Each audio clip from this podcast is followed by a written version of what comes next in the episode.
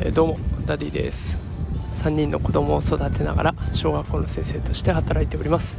さあ、えー週明け月曜日1日終わりましたね。お疲れ様でした、えー今日はですねノーベル物理学賞を受賞した真鍋さんについて紹介したいなと思っております。えノーベル物理学賞を受賞したっていうニュースを見た瞬間ねあの日本人が取ったと思って喜んだ方もたくさんいらっしゃると思います、えー私もその見た目というか風貌からあ日本人が受賞したんだなと思って喜んだんですけれども、まあ、真鍋さん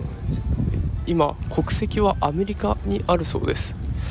で、えー記者会見でなんで国籍を日本からアメリカにしているのかということを問われた時の返しがすごく、えー考えさせられるものでした、えーでは記事から引用したいと思います。日本では人々はいつも他人を邪魔しないようお互いに気遣っています。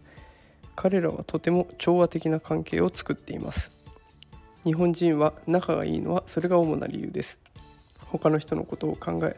邪魔になることをしないようにします。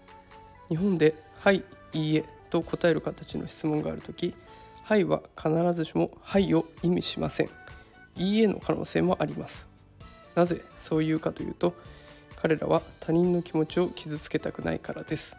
だから他人を邪魔するようなことをしたくないのです。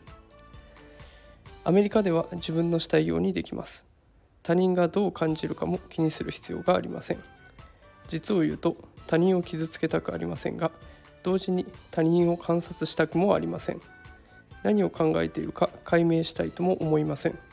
私のような研究者にとってはアメリカでの生活は素晴らしいです。アメリカでは自分の研究のために好きなことをすることができます。私の上司は私がやりたいことを何でもさせてくれるおおらかな人で実際のところ彼は全てのコンピューターの予算を確保してくれました。私は人生で一度も研究計画書を書いたことがありませんでした。自分の使いたいコンピューターを全て手に入れやりたいことを何でもできました。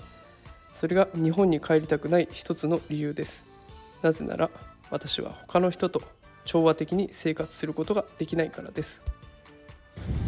皆さんどう感じられたでしょうか？やっぱりこの真鍋さんの発言を聞くとですね日本っていうのは、まあ、いわゆる同調圧力というやつが、まあ、かなり働いてるんだろうなということを改めて感じさせられました、まあ、普段私たちは何気なく生活をしていますがその周りの目っていうものを、えーかなり気にして生活をしているっていうことはこれで浮き彫りになったのかなと思います、まあだからこういった真鍋さんのようなね賢い人たちはもっと自由に自分のやりたいことができる場所を選んで飛び立ってしまう、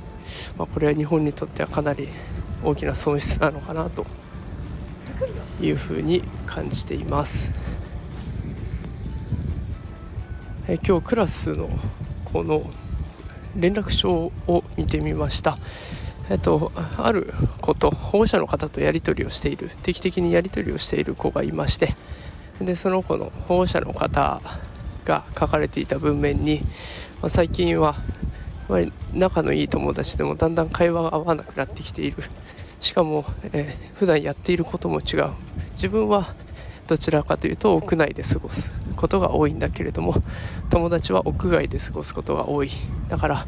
僕が話しに行くともしかしたらその子たちに迷惑をかけてしまうんじゃないかな。こう自分の趣味の話をすると嫌がられないかな。いろんなことを悩んでいるようですと。いう言葉が書かれていて。ああこれも、ま、日本ならではなのかもしれませんね。あの高学年ぐらいになってくると必要以上に他者を気にする子が出てきます。で気にしすぎて気にしすぎた結果自分が苦しんでいくというようなことも珍しくありませんえもちろん他人を意識して他人を気遣って調和を持って生活していくっていうことは素晴らしいことだと思います。えただそれも度が過ぎてしまうようだと人を苦しめることにもなるしその人にやりたいことができないという結果にもなりかねません。今私は受け持っているクラスからでも自分のやりたいことをどんどんやっていけるようなそんな雰囲気を作っていきたいし周りの人が失敗をしても寛容になる。そういった意味で他人を気遣ってあげる。そんな雰囲気づくりを心がけています、えー、今日真鍋さんのインタビュー記事を参考に発信してみました、えー、またお子さんを育てる際の何か考えるきっかけになってくれたら嬉しいなと思っています。それでは今日はこの辺で失礼します。